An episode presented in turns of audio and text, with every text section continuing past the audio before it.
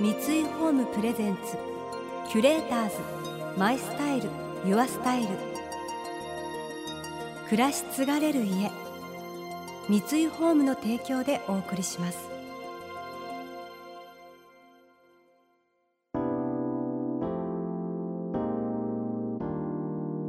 溢れる情報の中で確かな審美眼を持つキュレーターたちがランデブー今日のキュレーターズは佐藤愛子です。真野直美です。想像力を刺激する異なる二人のケミストリー。三井ホームプレゼンツキュレーターズ。マイスタイルユアスタイル。ナビゲーターは田中れなです。今日のキュレーターズは女優の佐藤愛子さんと起業家の真野直美さん全日本国民的美少女コンテストでグランプリを受賞しその後数々のテレビドラマなどに出演されてきた佐藤さん。現在は乗馬のインストラクターと結婚され千葉県でご家族が経営する乗馬クラブの近くに住んでいらっしゃいます。一方ホスピタリティコンサルティングなどを提供する株式会社ラグジュリークを設立。さまざまな形で日本と海外のリエゾン役を務める真野さん。そんなお二人の出会いのきっかけは乗馬です。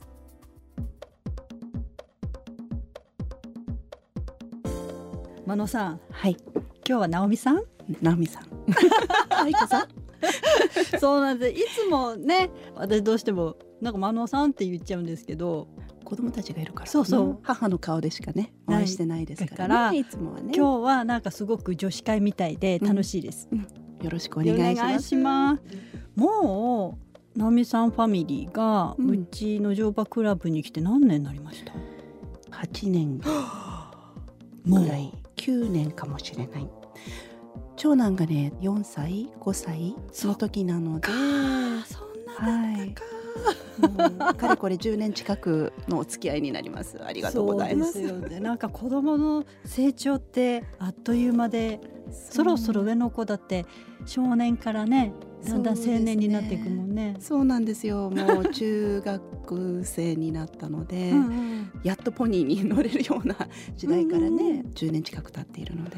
最初はあのね知り合いの方の紹介で来ていただいて、うん。その時直美さんは子供に乗馬やらせたいなと思ってきたの、ね、そうなんですよ。いやうんもともとね私もちっちゃい時に少しだけかじっててであの子供たちにこう自然に触れ合って動物に触れ合ってっていう生活をね送らせてあげたいなと思って探していたところに、はい、ナイスタイミングだったんですね。そうなんですよ。なんか私その東京から来るって言ったからうちすごくもう もう田舎というかもういや東京の子が来たらなんか「あー虫だ!」とか言ってでワンコもいっぱいいるじゃないですか、うんワンワンワンワンって来るから、うんもうあそこ行ったら怖いってなったらどうしようとかっていやもうね全然うちはねもともと動物が2人とも好きだったのでもう馬って言った瞬間もう行くみたいなので全然逆に言うとやりなさいっていう無理にあのしたことは全然なくていまだにこうポッと開くと「あ乗馬行きたい」って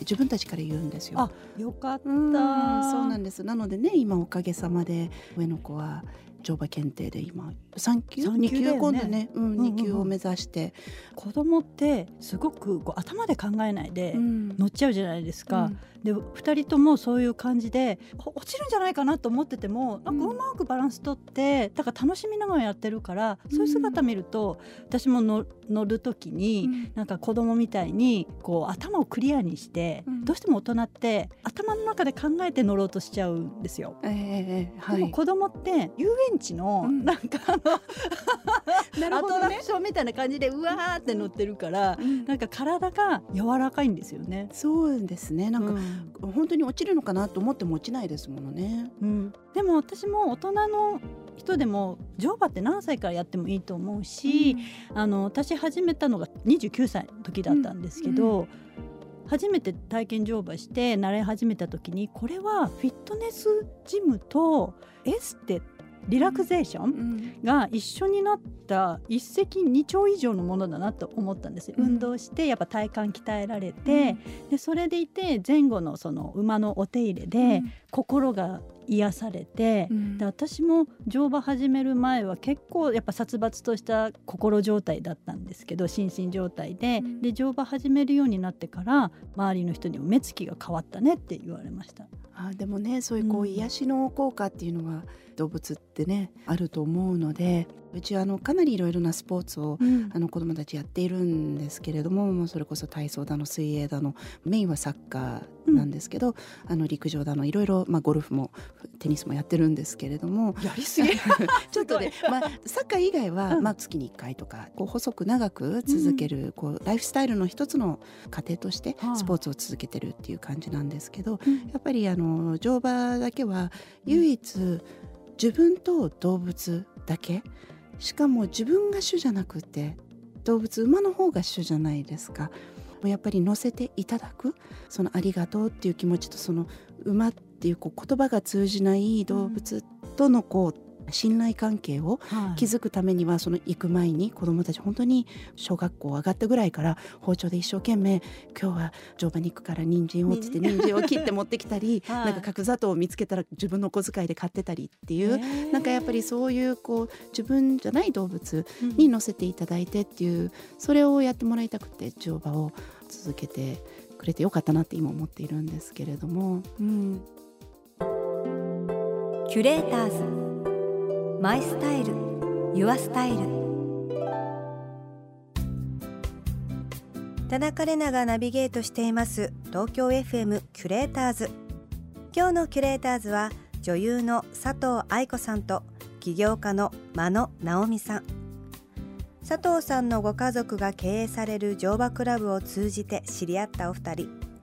乗馬と聞くと乗れるまで大変そうというイメージがありますが近年ではエクササイズとしての効果や馬に触れることが癒しにつながるなど様々な理由から改めて注目されています。お二人にとって乗馬の魅力とは？でもあの子どもたちにとってはやはり都会すぎる生活まあ私ちょっとあのハワイという田舎で育っているので、やはりこう都会すぎない生活ってすごいバランスを持たせるって大事だなと思っていて、そこがやっぱりベースにあるから都内で暮らしてても、うん子どもたちにそういうふうに体験させてあげようっていう気持ちになれそうたんですね。そうなんでしょうね。でやっぱりこうあの人間の中だとやっぱりこれからいろいろあると思うんですよね。常につながっているじゃないですか。情報過剰社会なので、うん。なんかこう自分で悩んだ時にこうふっと我に戻れるはい。場所、でこう自分とその馬とただただ向き合うことができるっていうところを作っといてあげたいなっていうのもあって乗馬っていうのがすごくやっぱり子どもたちにとって一つのライフスタイルであってほしいなっていうのと本人たちが実を言うとあの小学校の課題で「夢の家」みたいなのをうん。こう書いたりするときに、あの必ず馬がいるんですよ。いや そうなんです。僕は庭で馬を絶対飼うんだって二人とも言うんです。いや待ってください、ね日本のあのか。曲がり屋岩手県の,、うん。あの遠野地方っていうところでそこ馬産地なんですけど、ええええ。あの曲がり屋って言って土間昔の日本家屋ですと、う玄関がで土間があって、うん。でその横に要するに馬房があるんですよ。ああそうなんですか。寒い地方なんで、え薪みたいに炊いて、うん。あったかいところにお馬さんを当時はだから農耕馬とかですよね役割としては、なんかそういう作りは昔のやっぱり日本ではあったみたいで、えなるほど。はい。書、き留めてしまいました。そういう感じで作るとお馬さんと暮らせるとねえ。私は直美さんがピリカをうん。可愛い可愛いって言ってるのすごく覚えてて、はい。あのピリカはポニーでと言ってもちょっと大きめのポニーそうなんだよね。あのすごく可愛くて私あのインスタにもブログとかにも載せたことがあって、うんうんうんそうもうなんか可愛い。ピリカはね最近あれなんですよ大人の人もうん。女性とかうん小柄な人も乗せてレッスンしてるんですよ。ああそうなんですか。はい、だから馬も人間も一緒にこう成長していくっていうのが、うんうんなんか乗馬の面白いっていうか楽しいところ？そうよね。ちょうどだから今も社会人になったうん。子がいるんですけど3歳からうちで乗っあてて、でそれがもう人生の、なんかもう彼の中では当たり前の時間ができたら乗馬するっていうのがもうライフスタイルの、うん、理想ですよね、うん、みたいになっててだからお二人も。そうですね、うん、そうなってくれたらいいなと思いながら、うん、なかなかね、あのー、まあ、中学校行って高校行って、うん、でももしかしたらねあの海外の学校に行くかもしれないじゃないですか。はい、でそんな中でもあのやっぱり乗馬って一度体で覚えてしまうと、うん、あの自転車みたいな感じで感覚はずっと忘れなかったりするので、フラッと来たいなと思ったら大人になったら一人でパッて来てもらってもいいですしそうです、ね、はい、はい、うちの場所が無理だった違うところでも、やっぱり馬とつながって動物とつながって一生のスポーツ、いやなんかあの年齢が関係ないじゃないですか乗馬って。なのでね子どもたちももうやっぱりそのあのもちろんスポーツとしてねこうある程度極めるっていうのは、うん、それなりに若いうちはやってもらいたいなと思うんですけれどもでもやっぱりね年取っていけばそれがもう一つのあのレクリエーションというかこう頭をこう空っぽにして本当にただ馬と自分とっていうのでね、続けてくれればなと思ってますので、はい、まあ、ぜひぜひこう末永く。末永く。ねそこよろしくお願いいたします。ファミリーと。ぜひぜひ。よろしくお願いいたします。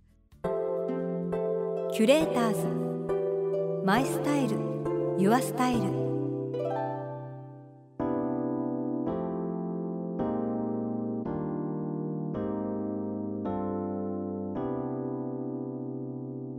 田中れながナビゲートしてきました。三井ホームプレゼンツキュレーターズマイスタイルユアスタイル。